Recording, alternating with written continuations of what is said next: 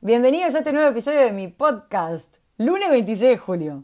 ¿Me pidieron más podcast? Bueno, quería sopa, dos platos. No, la realidad es que la semana pasada me tomé vacaciones, miércoles, jueves y viernes, para desenchufar un poco y descansar.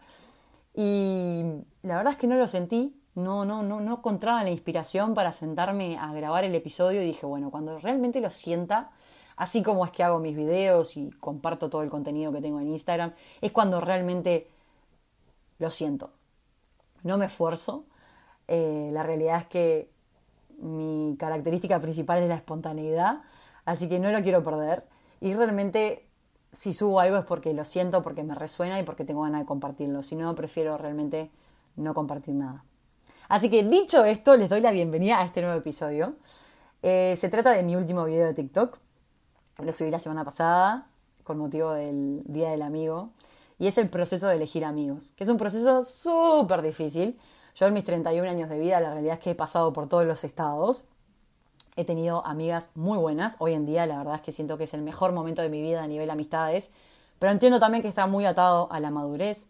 Pero sé que me escucha gente más joven, no solo gente de mi edad o de 30 para arriba, sino que también me escucha gente más chica, que realmente ha sufrido muchísimo con las amistades.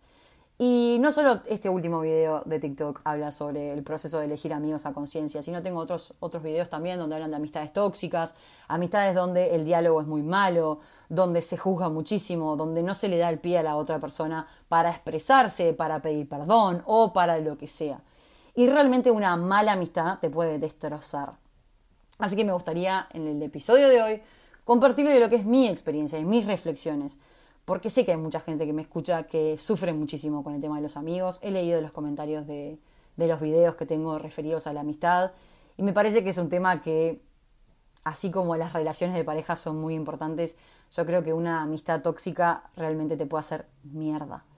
Te puede realmente hacerte cuestionar quién sos como persona, qué, cuáles son tus valores, todo.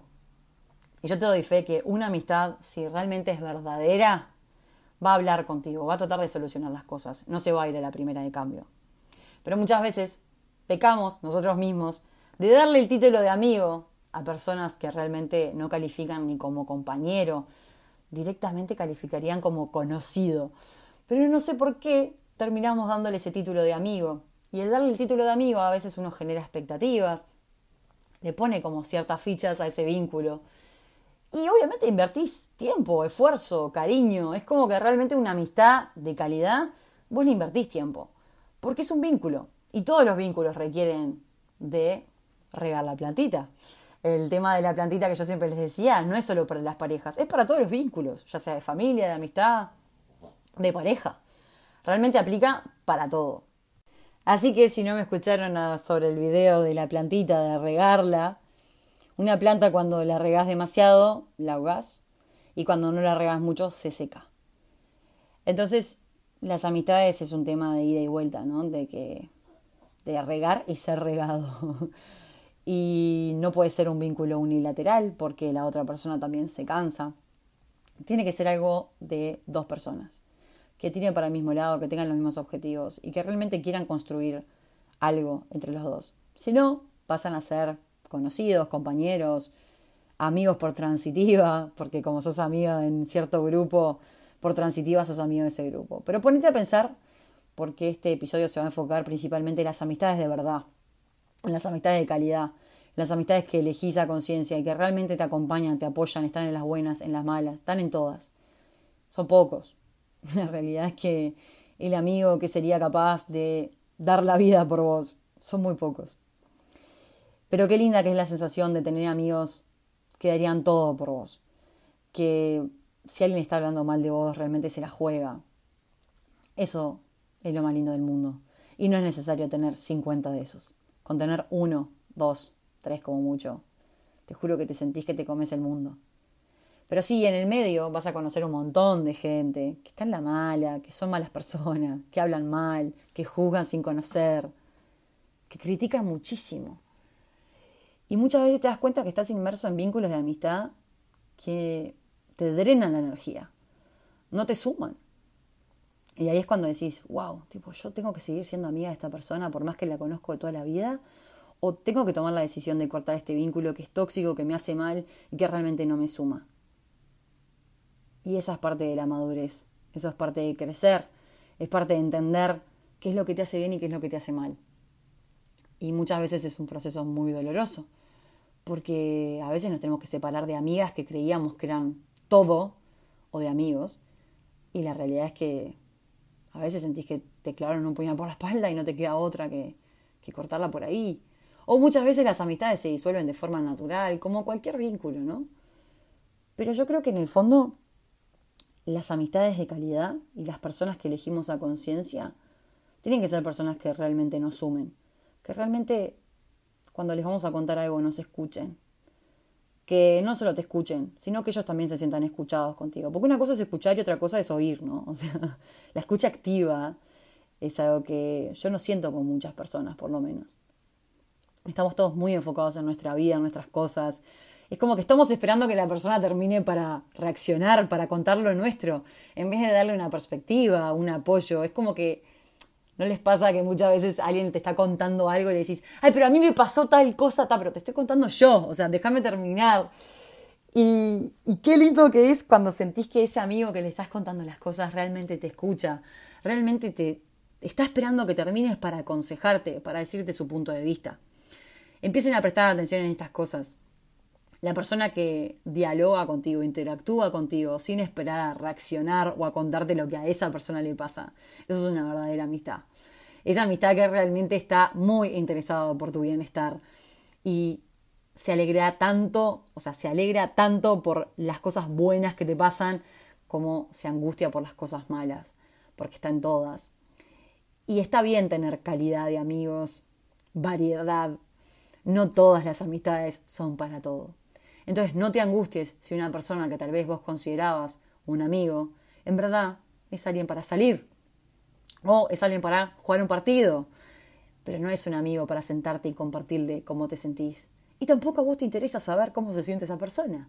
Entonces está bien. Es clave. Yo no sé si esto está bien, está mal, pero sí lo hago yo. Yo categorizo a mis amigas. No todas mis amigas son para todo. Y a no todas mis amigas me nace contarles las mismas cosas pero sí las elijo, sí las quiero, y capaz a alguna amiga le cuento una cosa que me está pasando y a la otra le cuento otra. Pero hay algo que sí te puedo dar fe, que a los mejores amigos, o sea, esos amigos que realmente sentís en el corazón como si fueran parte de vos, que no podés respirar sin ellos, sin contarles las cosas, esos amigos son impagables.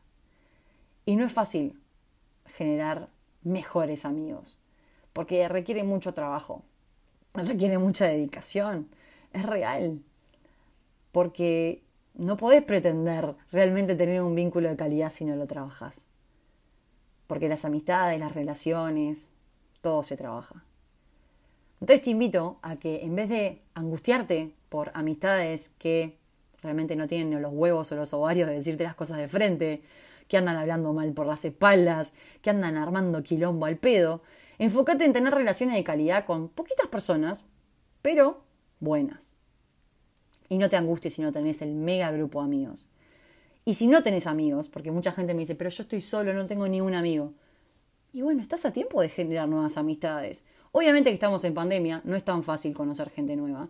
Pero te invito a que vayas a un gimnasio, te invito a que vayas a alguna actividad que te guste, algún hobby, no sé, te gusta pintar, te gusta cantar, te gusta tocar un instrumento. Bueno, andate a una escuela, y empezá a hacer algo y vas a ver que hay gente con los mismos intereses que vos. Es muy importante generar apertura, no solo para conseguir pareja si estás soltero. La apertura es para conocer gente que está en la misma que vos, que quiere las mismas cosas, que tiene los mismos intereses. ¿A cuánto nos pasa de tener amigos que nos hicimos cuando éramos chicos en el colegio y la realidad es que la vida te va desviando? No tenés los mismos intereses, vas madurando distinto, vas teniendo distintas vivencias, entonces te vas alejando. Entonces la clave para mí es no angustiarse por todas esas amistades tóxicas, vínculos espantosos que hemos tenido con amigos, ya sea por nuestra responsabilidad o por responsabilidad de terceros. Acá no es una cuestión de buscar culpable, sino de ser conscientes de qué tipo de amistades queremos cerca. Y yo lo que te recomiendo es que te rodees de amigos que realmente tengan buena energía, que tengan buena onda, que te tiren para adelante, que tengan buena actitud. Muchas veces nos rodeamos de amigos que tiran pura mierda y eso nos hace muy mal. Yo a veces no era consciente de que me estaba rodeando de ciertas personas que lo único que hacían era juzgar al resto, criticarlos, señalarlos. Voy, ¿y vos cómo estás? ¿Por casa cómo andamos? Porque te enfocás todo el tiempo en criticar al resto, en juzgar. ¿Y, vos qué, sos? ¿La reina de, qué? ¿Del carnaval de Río? es tremendo. Pero en serio, o sea, a lo que voy es que hay que elegir a los amigos como elegimos una pareja. Y sí, obvio que las dinámicas grupales son distintas. Pero el día que vos realmente empezás a invertir tu tiempo en proporción a lo que invierten tus amigos en vos, vas a darte cuenta dónde tenés que invertir los esfuerzos. Porque esto no es un proceso unilateral. Las amistades son procesos bilaterales y ambas personas tienen que poner esfuerzo. Así que no te angusties si te alejas de una persona, porque si esa persona no quiere estar en tu vida y no te quiere tener en su vida, es problema de esa persona. Y esa persona es libre de elegir si te quiere o no en su vida. Así como vos también sos libre de saber si lo querés o no a esa persona en tu vida. Entonces, no se angustien, es un proceso, se van a dar mil palos. La realidad es que es parte de la vida, es parte de madurar, es parte de crecer, ir eligiendo a tus amigos. Y sí, te vas a separar de ciertas personas o vas a querer tener más cerca a otras. No es un proceso lineal, como nada en la vida es un proceso lineal. Ahí me pasó, me separé de este grupo, me dejé de ver con ciertas amigas y hoy en día me volví a retomar y con varias de esas amigas hoy en día las siento más cerca que nunca. Entonces, realmente, cuando ustedes están bien, cuando vos estás muy contento con vos mismo, realmente empezás a tener vínculos de calidad a todo nivel, ya sea compañeros de gimnasio, ya sea amigos, ya sea parejas, todo realmente empieza a fluir mucho mejor. Hasta tus relaciones con tu familia. Yo me he sentado a tener charlas con mi familia, con mi hermano, con mi viejo, donde les puedo transmitir lo que siento. Me siento angustiada con cierta dinámica. no me gusta que no tengamos diálogo. No me gusta. Y la realidad es que la madurez, las experiencias y las vivencias es lo que te permite sentarte a hablar con las personas que querés. Pero tengamos en cuenta que nadie lee mentes. Hasta el día de hoy no se ha conocido un método para leer mentes. Entonces, lo que yo te digo y te invito es, en cualquier tipo de vínculo, hablen, dialoguen, expresen cómo se sienten, qué pretenden el vínculo, qué pretenden de la otra persona. Porque realmente muchas veces nos generamos como cosas en nuestra cabeza y, y la verdad es que era nuestra cabeza que se estaba haciendo la cabeza, no era la otra persona. Entonces, si vos querés tener vínculos de calidad, vas a tener que trabajar por eso. Y te invito a eso, a trabajarlo, a conectarte con vos mismo, a tener diálogos de calidad, a tener buenas charlas y aprender de los errores y de personas que decís, mira, yo era, el año pasado me re llevaba con tal persona, o hace 10 años tengo todas las fotos con esta otra persona. Pa, qué, qué viaje. O sea, no, no, no, no puedo creer esta persona ya no forma parte más de mi vida. Bueno, bienvenido al mundo real. Hay personas que no van a formar, parte, formar más parte de tu vida. Así que empezá a destinar el tiempo en las personas que realmente querés que formen parte de tu vida de acá a que te mueras. Y esas son las mejores amistades. Esas amistades que son de fierro. Te invito a que tengas amistades, pero que realmente trabajes las que son muy, muy importantes, porque esas amistades son las que te van a acompañar en las buenas, en las malas, en todas. Espero que les haya gustado este episodio, a mí la verdad que me encantó hacerlo, para mí mis amigas son súper importantes, realmente tienen un rol muy importante en mi vida. Yo al no tener a mi mamá y al tener solo un hermano varón y un papá, me cuesta muchísimo no tener un rol femenino en mi vida tan presente como el círculo de contención sin un rol femenino. Y la realidad es que estas amigas para mí son mi familia. Y son la familia que elijo, y la elijo a conciencia. Y realmente no destino energía ni recursos en amigas que sé que no me suman. Así que los invito a hacer lo mismo. Espero que les haya gustado. Les mando un beso gigante.